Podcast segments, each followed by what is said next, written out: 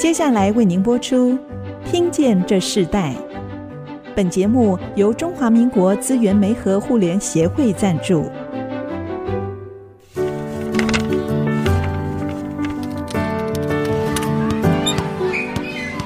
每一段经历都是学习，跳出框架，培养一个人对学习的渴望。爱，一起学习，听见这世代。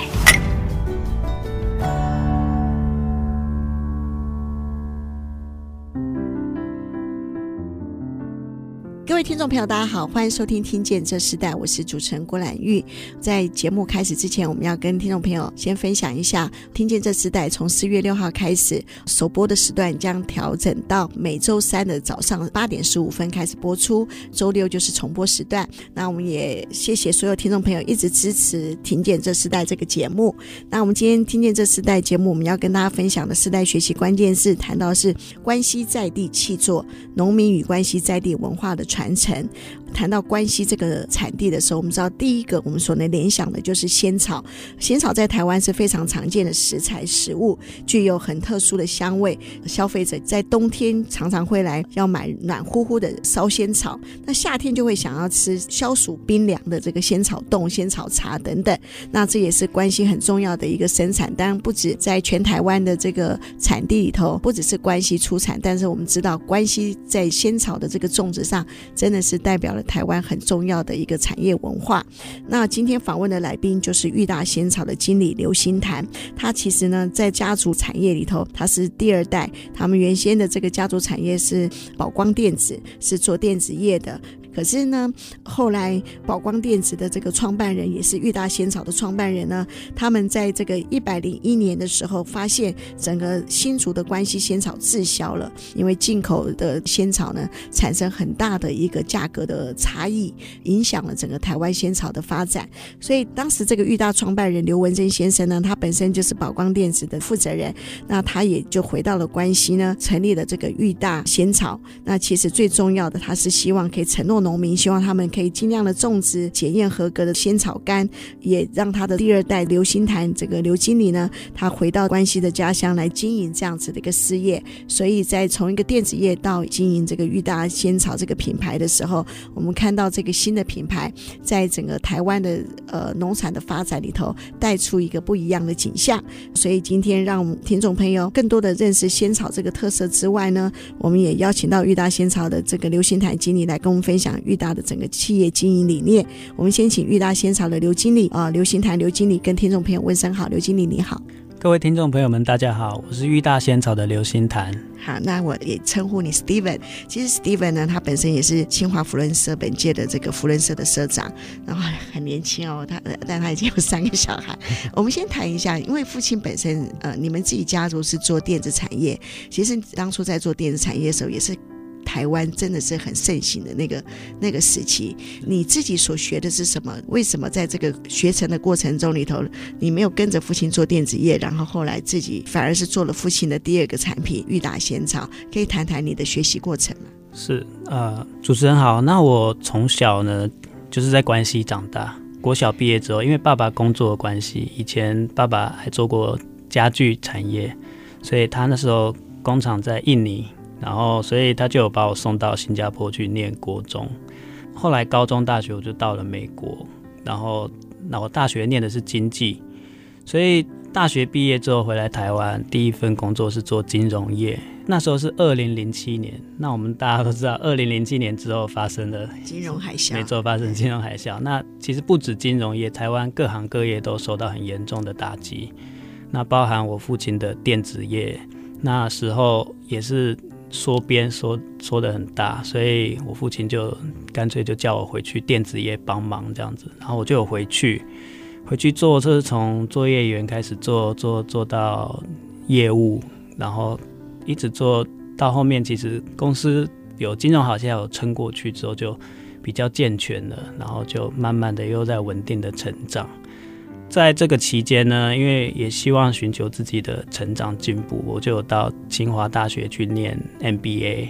对，那时候是二零一二年的时候，然后后来呢，MBA 刚好要毕业的时候，就刚好遇到关西仙草的危机，他一直希望有机会可以回馈地方，回馈自己的家乡，那他就成立了玉大仙草。那成立玉大仙草，因为他电子厂也忙，他也没有空去经营这一块，那他就问我们两兄弟说，有谁愿意回家乡来做这一块食品业？那他有说，因为新的公司、新的品牌一定会很不容易。那我刚好我也是二零一四年结婚的，然后就跟我太太说，那我们就一起在关西来做这一块。那因为家里也在住在关西，所以也希望有机会可以尝试，因为以前所以学生时代都是在国外，那也希望可以长时间的在关系就是耕耘，所以就跟老婆决定回来育大仙草来做。啊，是，所以其实两兄弟，父亲的电子业虽然经历过这个金融海啸，但是其实父亲的电子业过去做得很扎实哦。因着关系仙草的这个直销，就成立了裕达仙草。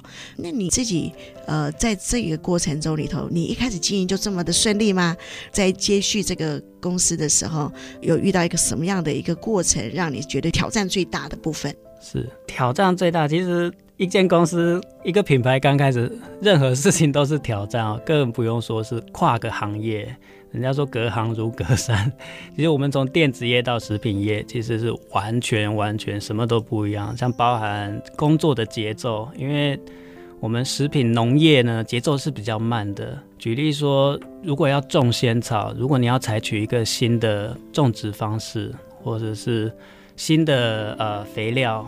那你要看到成果，最快也要一年哦，所以任何节奏不一样。然后包含食品业在台湾的规范是比较严格的。如果你要做食品，那你要有相关的证照。那加上我们不是读本科的，所以就要重新去考证照。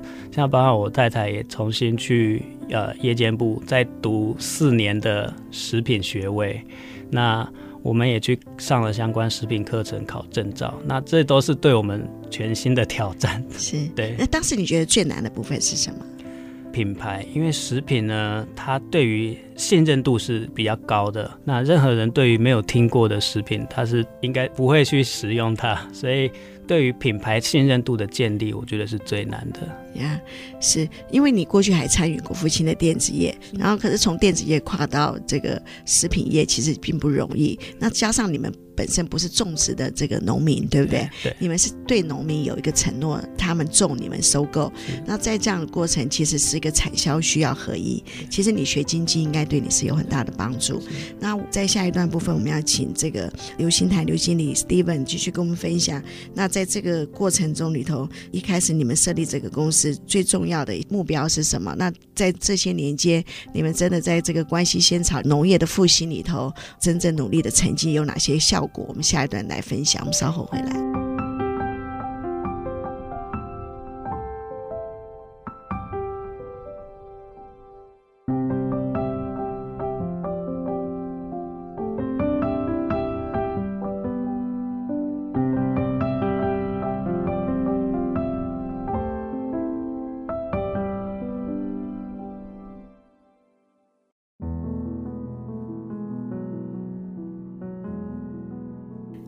回到《听见这时代》，我是主持人郭乃玉。今天在《听见这时代》节目里头，我们邀请到的来宾是呃裕达农业升级股份有限公司，也就是裕达仙草品牌的经理刘新台刘经理。那我们知道，其实 Steven 他第一代他们做的是电子业，然后自己学的是金融。后来父亲因为在一百零一年的时候，这个关系的这个仙草，那当时最大的原因就是因为进出口的关系，对不对？很多国外的仙草来到了台湾，然后尤其是饮茶文化。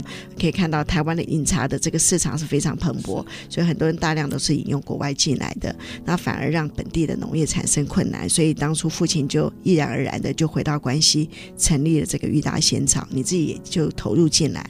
然后在这个投入进来的过程中里头，一开始的时候你怎么去跟农民做这样的合作？那你怎么去把呃产销的部分里头做一个非常清楚的一个顺序呢？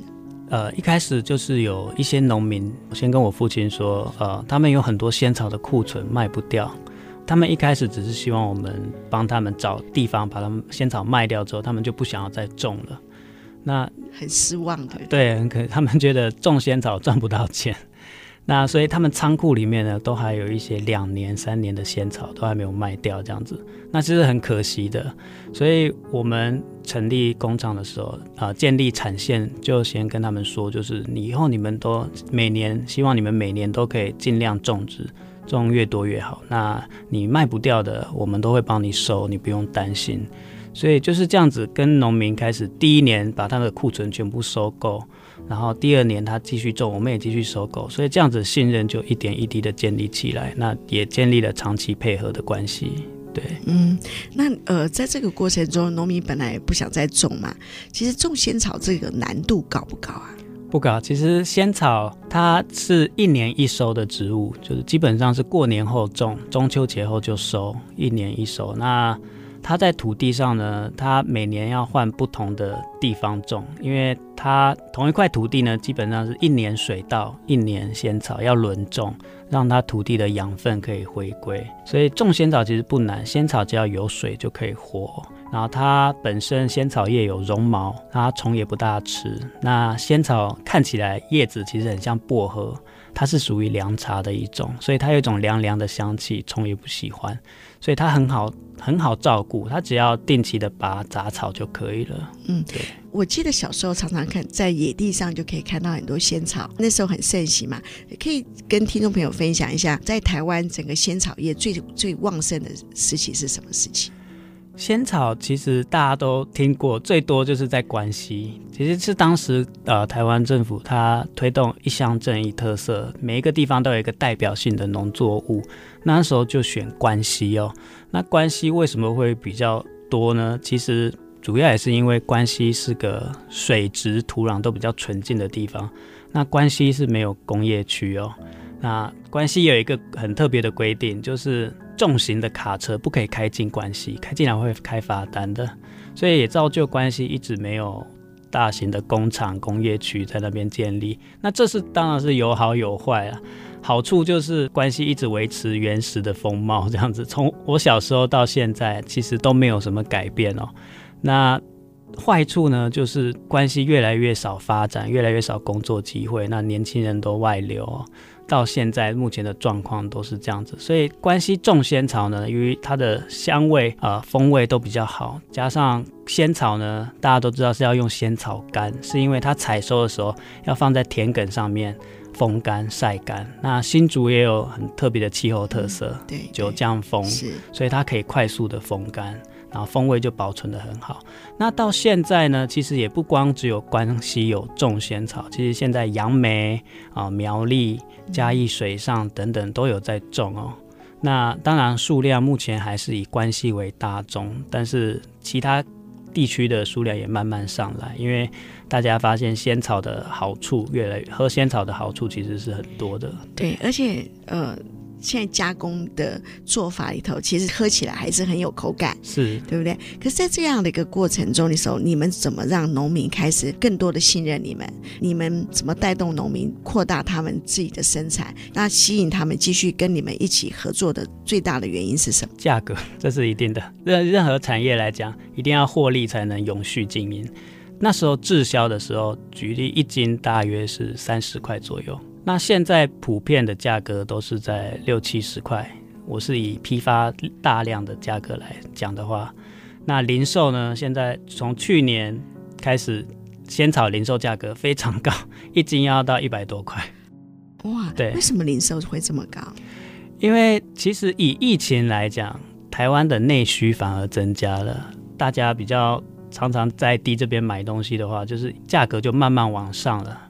然后需求多，所以价格往上。那以零售价格到一百多，其实对于农民来讲，这是不错，经经济价值不错的农作物了。是对，以经济价值来讲，仙草算是后后面就变得不错。所以我们后续跟农民收购的价格也都是保证在这个价格，嗯、所以让他们就是觉得，哎，种仙草对于收入也是有保障的，所以让他们就是一年一年都会。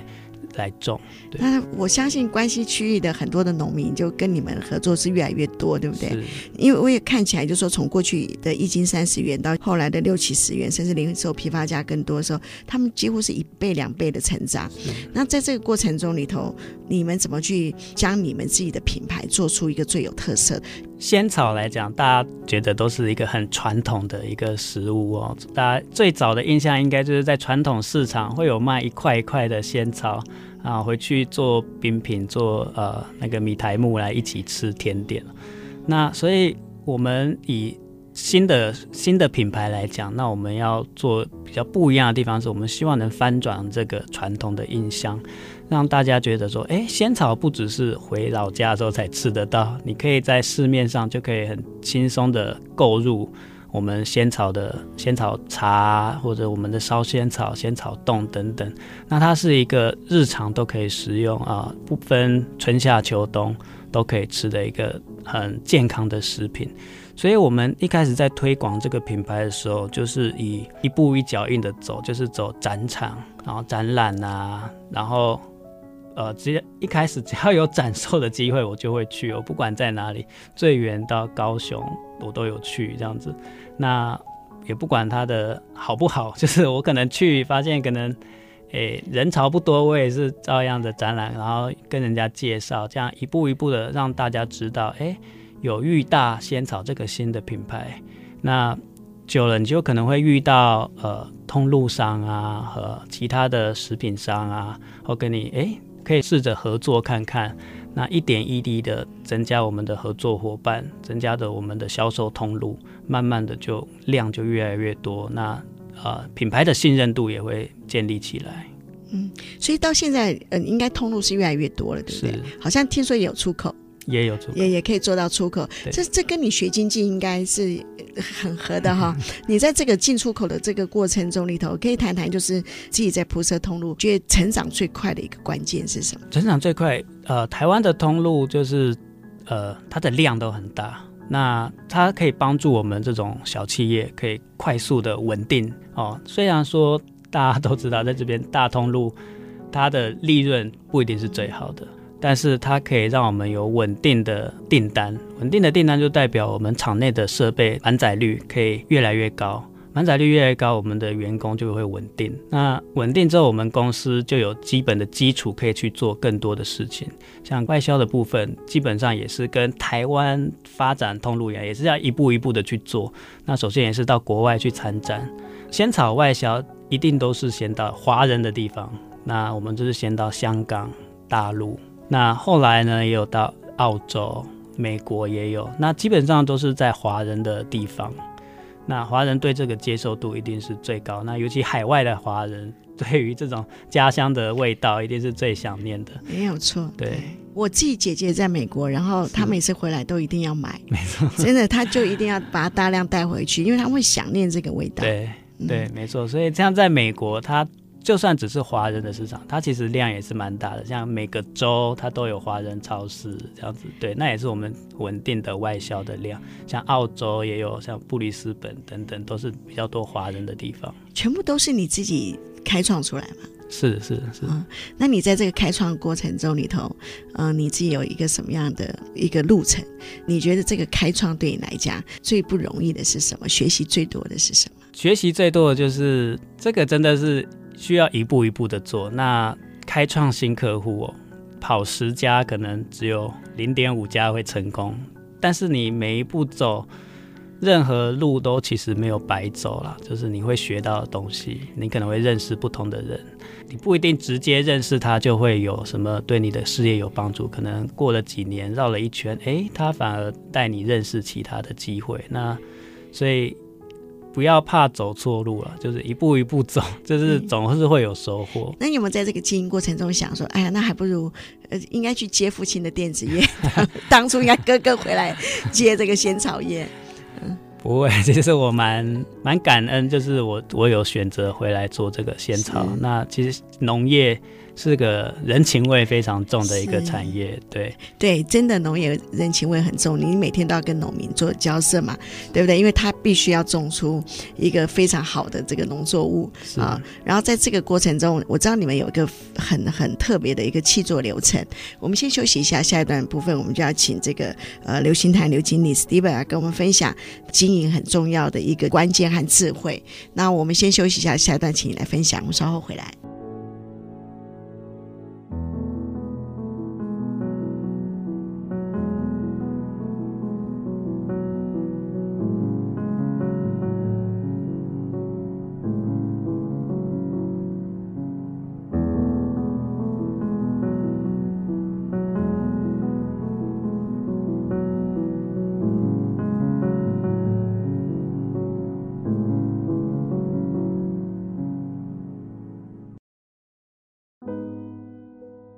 回到《听见这时代》，我是主持人郭兰玉。今天在《听见这时代》节目里，我们现场邀请到来宾是裕达仙草的这个经理刘欣谭，呃，Steven 来到我们的节目来跟我们分享。那我我们知道，其实这个这个农业哦，农业它是一个非常有人情味的一个产业。那你们自己也本身，虽然你们自己没有。种植，但是你们跟非常多的农民合作，在这样一个过程中，那你们将农民所所生产的这些农作物变成一个可以在所有流通市场，就像你刚刚前段提到的，你不管国内国外，你各大展览你都去哦，开始打开出这个裕达仙草这个品牌。可是你回头来，其实农民对你还是最重要。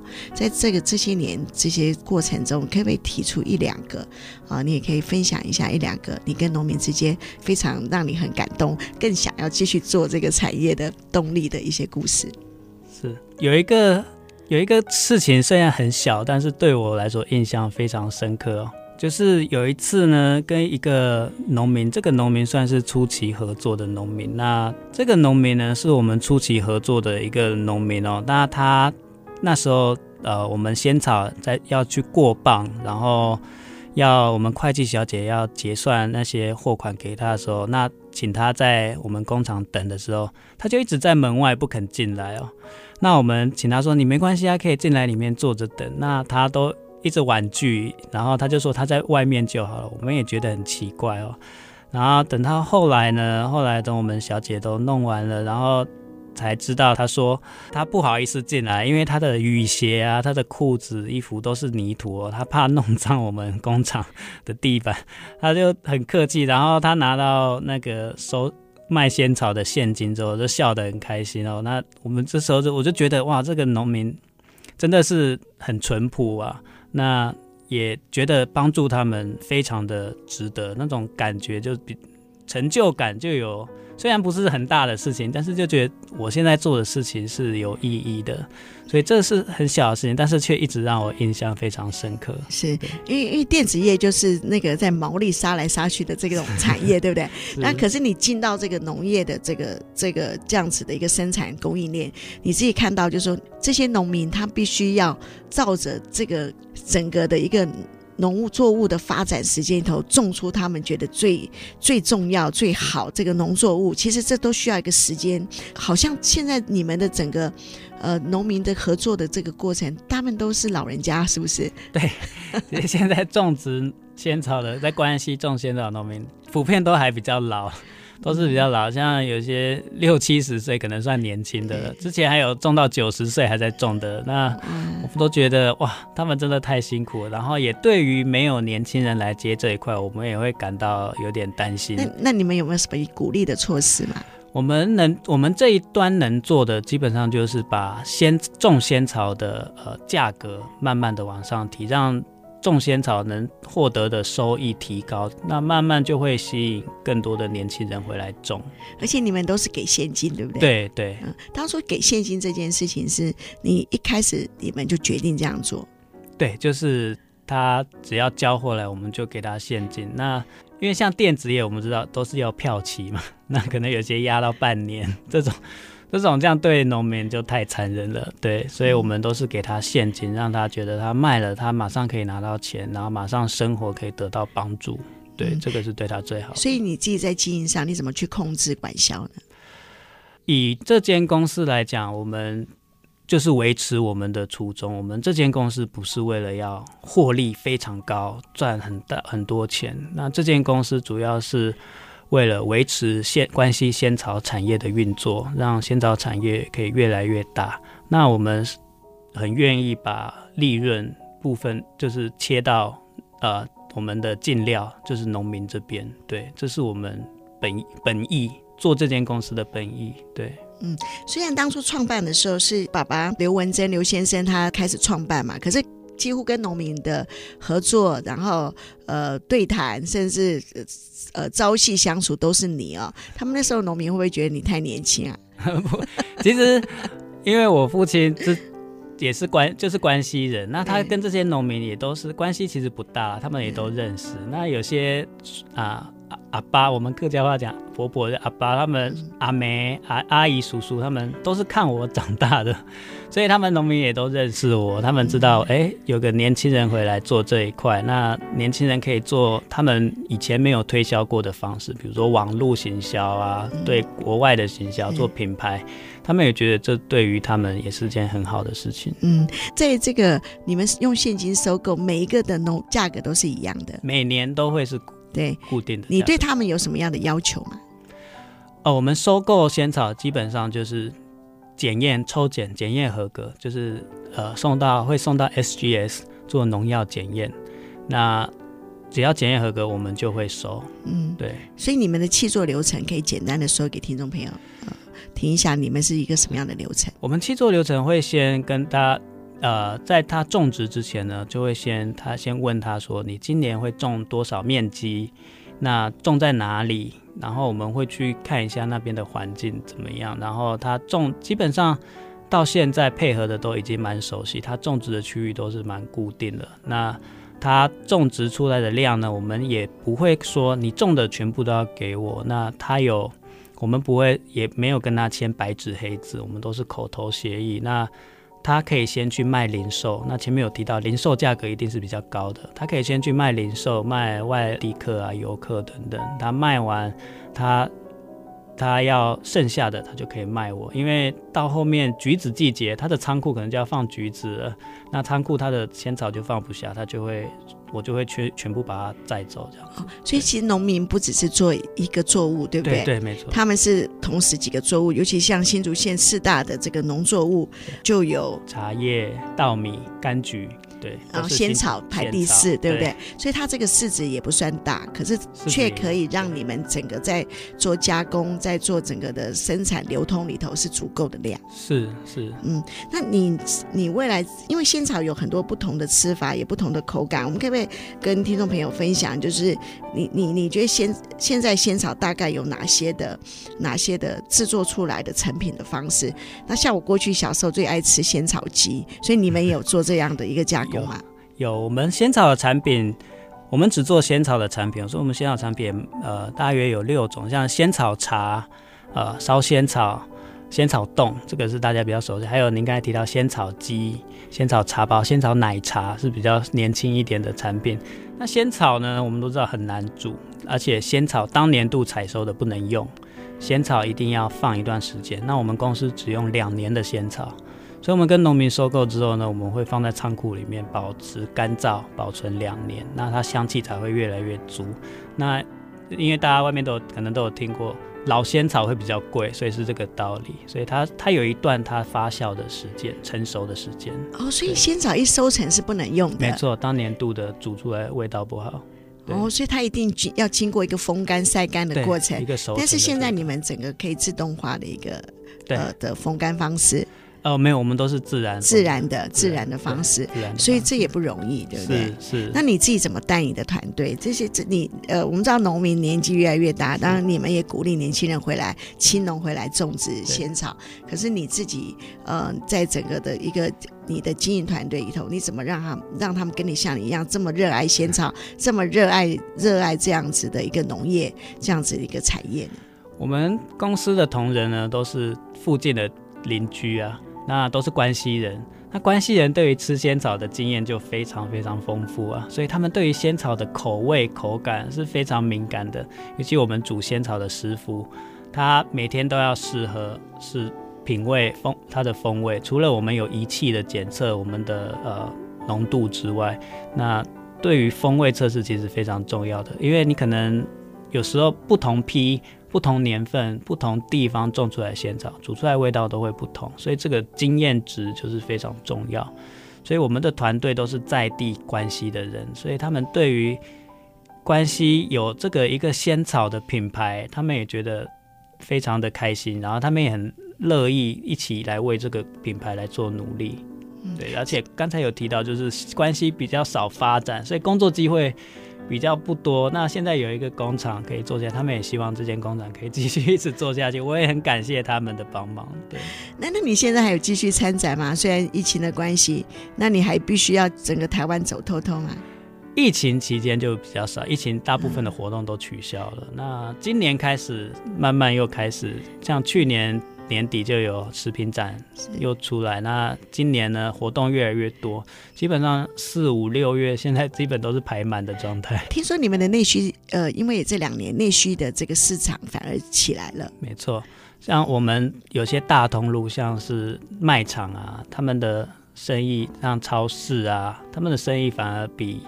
比较比较好，还有他们生意在疫情期间反而还有成长，嗯、因为大家在台湾都是会去抢粮食 啊，之前都会去超市啊抢抢粮食这样子，所以他们在以卖场通路来讲，生意反而是变好，像是餐厅类的客户就会比较差，嗯、因为大家不敢出去外食。对，对你自己想要将玉大仙草带到一个什么样的一个目标呢？我们玉大仙草的目标其实跟一般企业的目标比较不一样。我们不不是说我们要做到最大，我们要赚最多的钱，我们要 IPO 上市。没有，我们玉大的目标是希望可以让更多人知道，让消费者端呢知道仙草的好，然后习惯喝仙草，让普及度越来越高。那对于农业呢，我们希望更多人来加入我们仙草产业这一块，然后让它更蓬勃发展，这是我们玉大的目标。嗯，你觉得其实呃整个参与还不够多，对不对？对，还是有很大的一个空间。没错。好，那那个传承的那个精神、那个伦理一直在他们的心里扎根。我们等会来分享这个部分，我们稍后回来。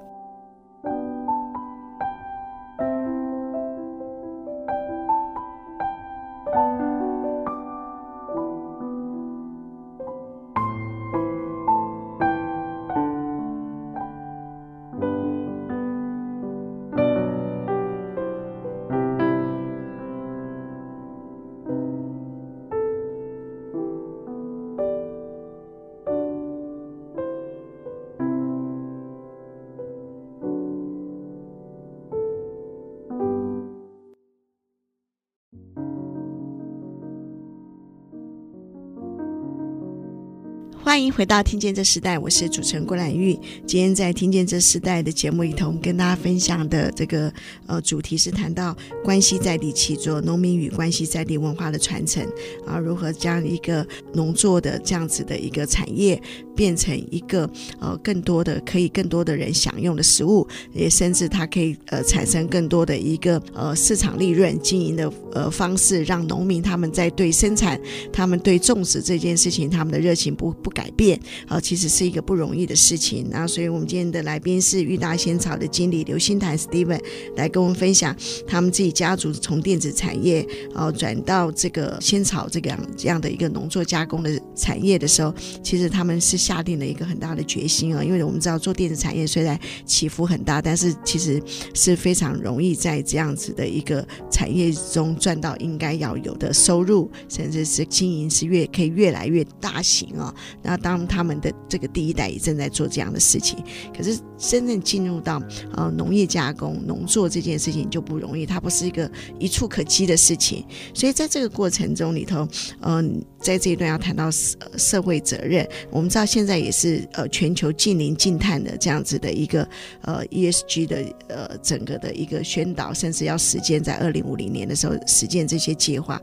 那其实农业它整个生产履历也是很重要的，那对。社会的责任是非常重要，在这一块你怎么看？你自己现在所做的品牌，它怎么跟一个全球现在啊、很重要的呃，在这个环境的保护，甚至一个环境的永续、永续的呃经营中，你们所占的一个很重要的一个影响力是什么？以现在食品呃安全健康来讲，我们对于我们的合作的农民，我们没有要求他要有机，但是我们希望他是健康无毒的。所以，对于他们的呃种植的方式，中间使用了什么肥料等等，我们都会希望它是用有机的，或者是无毒健康的成分，都希望可以跟他了解过。那对于消费者端呢，我们这边希望做到的是，其实台湾对于食品的规范是很严格的。那像台湾有很多认证，像 ISO、HACCP 等等，那更有有机哈拉认证等等。那可是对于业者要求很严格，可是，在消费者端，其实消费者对于这方面的呃知识其实是认知没有很够。那也许我相信，像包含我在内，我在进入食品业之前，我去超商买东西，我我也不大会看后面的成分表或者是它的营养标识等等。那我是进入这边之后才开始，哎，其实在外面你要更。呃，小心留意自己到底吃了什么。那我也开始学着会看后面的成分表，会去看它的诶，它的产地、它的营养成分等等。那所以我，我们做玉大仙草这一个品牌呢，也是一边的希望做食农教育，让消费者知道说，诶，成分好吃的东西成分不一定要复杂。对，那它的制成呢也不需要很复杂。那越简单的东西，其实对身体是越好的。那希望消费者呢以后买东西稍微可以比较一下成分啊之类，然后相关的一些添加物的知识。对。嗯，其实这是很重要的，尤其是在食安的部分。呃，这几年台湾很重视，然后当然就是因为也很多出口进口的这种原物料，其实民众在选用食材甚至选用食物的时候，其实更要更注意哦。那你自己，你算是第二代的经营者嘛？那父亲对你最大的影响是什么？他对我最大的影响，应该是他从小他一直灌输我一个观念，就是诚信很重要了。诚信很重要，就是不能忘记以前对你好过的人，这样子。所以特别这件事情在农业上让我感触比较深。以前做电子业哦，像您说的，呃，销价竞争啦，哈，规格竞争等等。那在农业呢，呃，以前我们帮助过农民，农民之后反过来也会帮助我们。这个是一个人。像您说，人情味非常重的一个产业。那诚信，我们答应过农民，希望他以后尽量种，我们都会收。这个承诺我们就要做到。那要做到这件事，我们遇到就是要活下去，然后把这个品牌打开来，让消费者买单，才才会有利润回到农民身上。这个是我们对农民的承诺，也是希望我能一直保持的这个诚信。嗯，那在这种数位化、网络化的话，你你们会增加这一块的一个很重要的一的一个通路吗？有，我们现在网络通路其实占了。那现在消费者大家很习惯在用网络买东西，都不出门了，那各个超商的店到店宅配也都很方便，都自己家附近就可以取货。那网络行销呢，它算是一个非常快速、成本也比较低的一个行销。那就看你应用非常多，就看你怎么去变化，怎么去使用。那也可以有很花钱的方式。那我们小公司就是会做一些像粉丝页啊，然后 YouTube 影片、自制影片啊这类的方式来去做行销。对，嗯，所以这是这是你们很重要的，算是一个新的产线，也算是一个新的通路方式嘛。没错，尤其像国外网络的话，就会很方便。对，所以国现在国际的订单也是还是很多，会持续吗？呃，对，就是疫情后又慢慢回来了，回来了，对，对不对？对。那同样你，你你自己在呃，因为你也呃在清华念了 MBA 嘛，是。然后后来你又加入了一个呃清华的这个 E 呃 EMBA 的福伦社，是对不对？你你可以谈谈，就是这个你在念 MBA 到你现在加入福伦社啊、呃，对于社会的回馈这件事情，你最想做的是什么？其实一开始加入福伦社，想法很简单，就希望多认识人，不同产业的人，那看看是不是有什么机会啊，可以做合作之类的。那他后来加入福伦社，发现，哎，其实这社会上需要帮助的人很多，也会意识到，其实自己很幸福、很富足，那有这个能力去帮助别人。那在今年呢，也很幸运的，就其他社友的支持，让我当社长。那这次呢，我。因为之前念清华 MBA，所以也希望回馈清华。清华有一个清寒学子的奖学金，叫旭日奖学金。那我今年也筹办了一个旭日奖学金的旭日杯篮球赛，那邀请足科的企业。那很幸运的，很多企业觉很认同这个理念啊，人、呃、认同让清寒学子，然后他们成绩也非常优异，帮助他们非常值得。有六家。队伍参赛有包含了台积电、世界先进、立积电、瑞昱半导体、汉明测试，然后最后一家是清华 EMBA 的校友。那他们对于做这这一块，非常的支持，然后他们也都承诺明年会继续参加。那这一次又有募到一百多万来帮助我们的旭日清寒学子，那这个让我觉得，呃，这是我之前没有想过，我有能力可以去做这一块公益。那因为这做这个需要的不是钱，需要的是你有这个心跟行动力去做。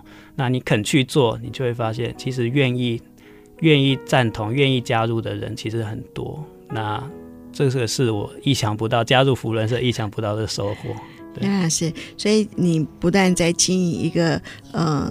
农农作的加工的食品产业，其实因为你登记的是一个升级产业嘛，对不对？所以你会更多的在食品的一个扩展、加工，甚至变化上会越来越多。你们自己在这样子的一个过程中里头，像你们这种呃做加工最重要的人才是是什么样的人才呢？做这一块食品业最重要的人才，呃。基本要一定要有食品相关的知识。那其实如果全部东西要自己做，其实是不大不可能的。所以像包含最近我们也与农科院合作。那农科院呢，也他们有很多他们的部门很多，也分很细。那我们这次是跟他们的动物所合作。动物所，因为我们发现仙草里面有对于人体。血糖、血脂有一些不错的成分，那我们他们也希望这个我们可以继续做深入一点的研究，所以我们就跟他们合作做一些动物试验。那目前还在进行中，所以也无法跟各位说太多的细节。那那这个部分呢，也是我们希望未来也不一定是农科院，可以跟各个生技公司啊，或者是药厂啊，希望有更多的应用。这也是我们对于。仙草未来的期望，所以玉大仙草从呃在地农作到整个呃食品加工的发展，甚至进入到升级产业，都是在这个呃你们的这个经营运作里头的一个很重要的目标。那虽然这个在看起来农业市值并不是最大的一个产业，可是却是一个最需要人情味，也最需要关系时间等等啊、都结合在一起，需要耐心的呃一步一步经营的一个产业。好，我们今天非常谢谢。玉大仙茶的刘星台刘经理 Steven 来跟我们分享关系仙草的努力的经营的一个经历哦。那这是一个不容易的决定，但是他们就这样子继续的往前走。我们希望，呃，这个玉大仙草可以带动整个关系镇的所有的农民，他们扩展出来，让仙草真的是成为一个台湾很重要的一个品牌，然后也成为很重要的我们在餐饮上面我们常常可以使用的最最思念也最最好的食物。好，今天谢谢你。我们听见这时代，我们就进行到这里，我们下次再见，拜拜，拜拜。听见这世代，建立爱的连结。中华民国资源媒和互联协会邀请您一起启动公益资源，实现分享与给予的良善社会。